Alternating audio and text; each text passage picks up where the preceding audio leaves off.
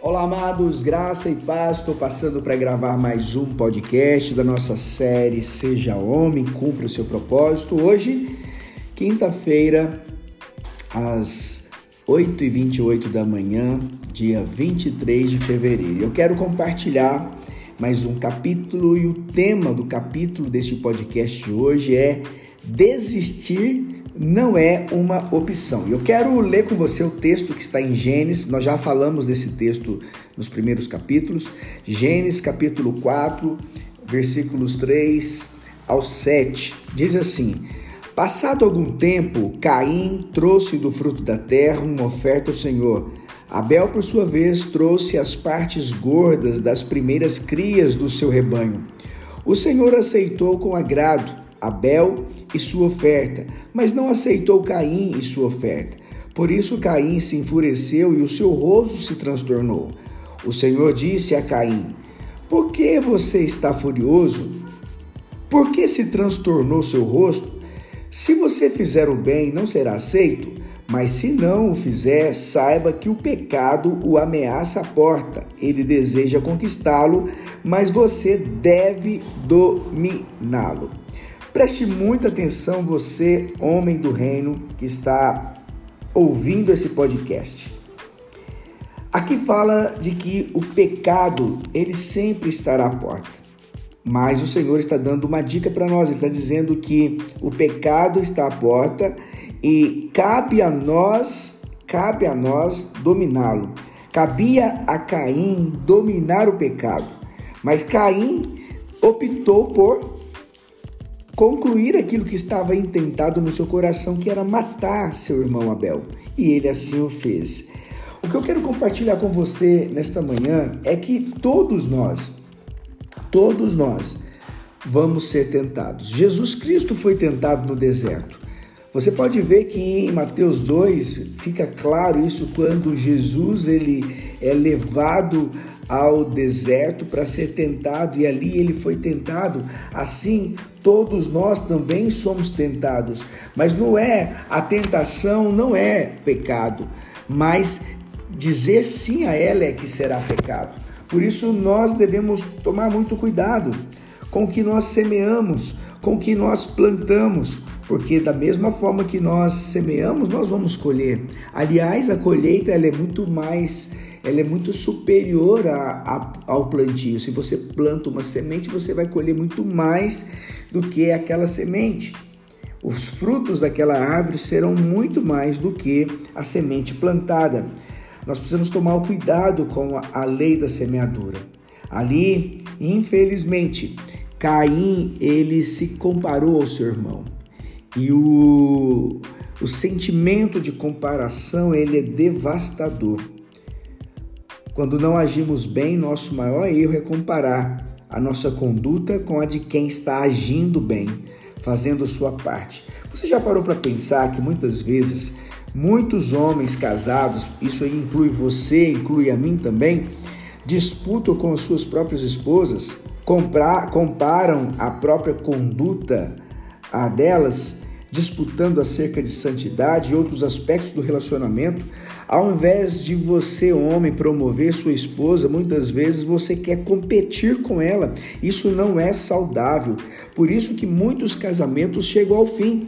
E às vezes o homem não sabe por que, que o casamento chegou ao fim. Ele nunca elogiou, ele nunca teve um tempo de qualidade, nunca presenteou sua esposa, nunca, na verdade, nunca fez nada que agregasse valor ao casamento e de repente a mulher cansou. Houve, havia ali uma brecha. É claro que isso não justifica, mas nós precisamos entender que casamento é uma via de mão dupla. Casamento é algo que você precisa construir diariamente, um relacionamento que ele precisa ser construído. Nós comparamos o casamento a uma maratona, é algo que você vai correr por muito tempo. Não é uma, uma corrida de 100 metros, não é um tiro de 100 metros, mas é uma, é uma corrida, é uma maratona. Assim também é a nossa vida com Jesus, a nossa vida com Deus. Nós sempre seremos tentados, mas o que, que nós vamos fazer com isso? O que, que nós vamos fazer com a tentação que nós recebemos? Quando decidimos proceder bem, não existe pecado capaz de nos dominar.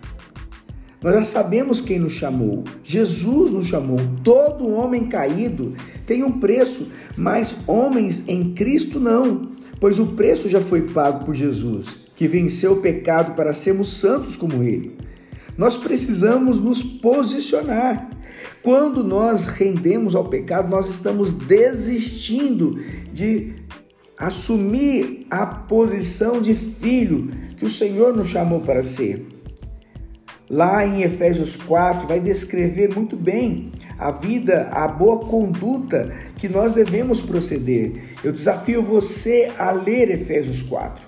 Aliás, eu vou ler com você Efésios 4, do versículo 22 ao 30, diz assim: Quanto à antiga maneira de viver, vocês foram ensinados a despir-se do velho homem, que se corrompe por desejos enganosos, a serem renovados no modo de pensar e a revestir-se do novo homem, criado para ser semelhante a Deus em justiça e em santidade provenientes da verdade.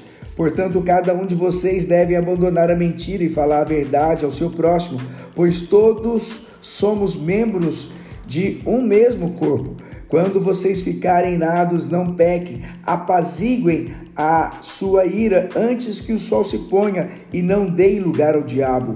O que furtava, não furte mais, antes trabalhe fazendo algo de útil com as mãos, para que tenha o que repartir com quem estiver em necessidade nenhuma palavra torpe saia da boca do, de vocês, mas apenas a que for útil para edificar os outros, conforme a necessidade, para que conceda graça aos que a ouvem. Não entristeçam o Espírito Santo de Deus, com o qual vocês foram selados para o dia da redenção.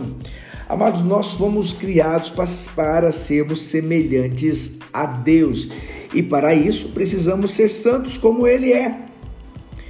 Contra a mentira não existe oração forte, existe a verdade. Se desejamos abandonar a mentira, devemos falar e viver a verdade. Simples assim.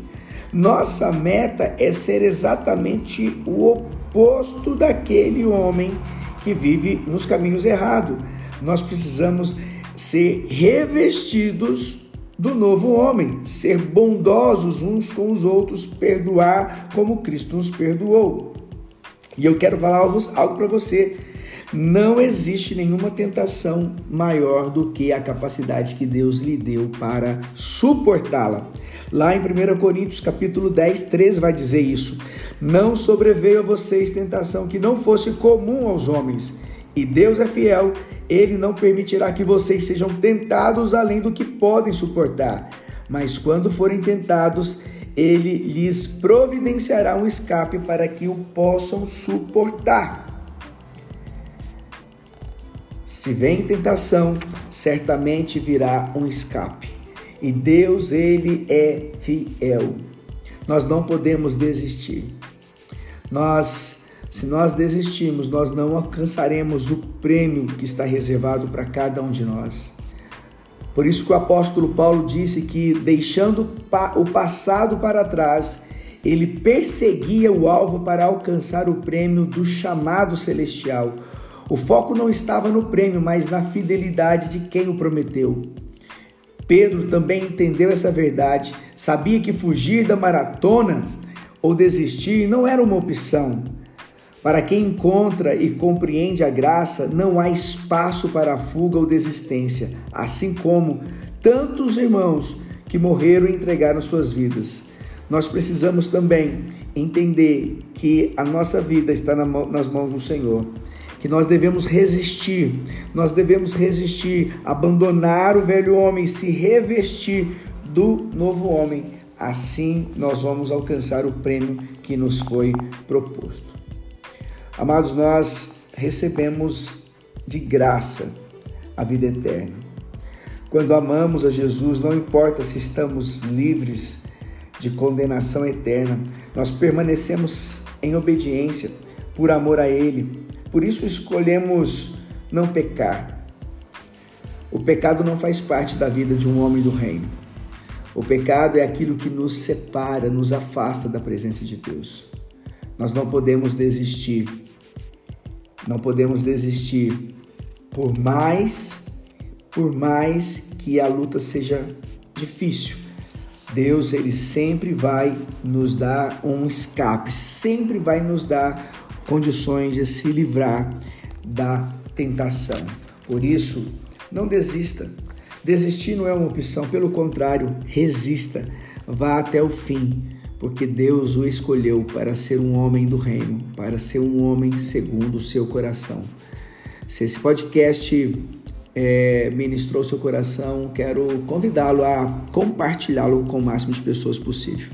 Até o próximo podcast, em nome de Jesus.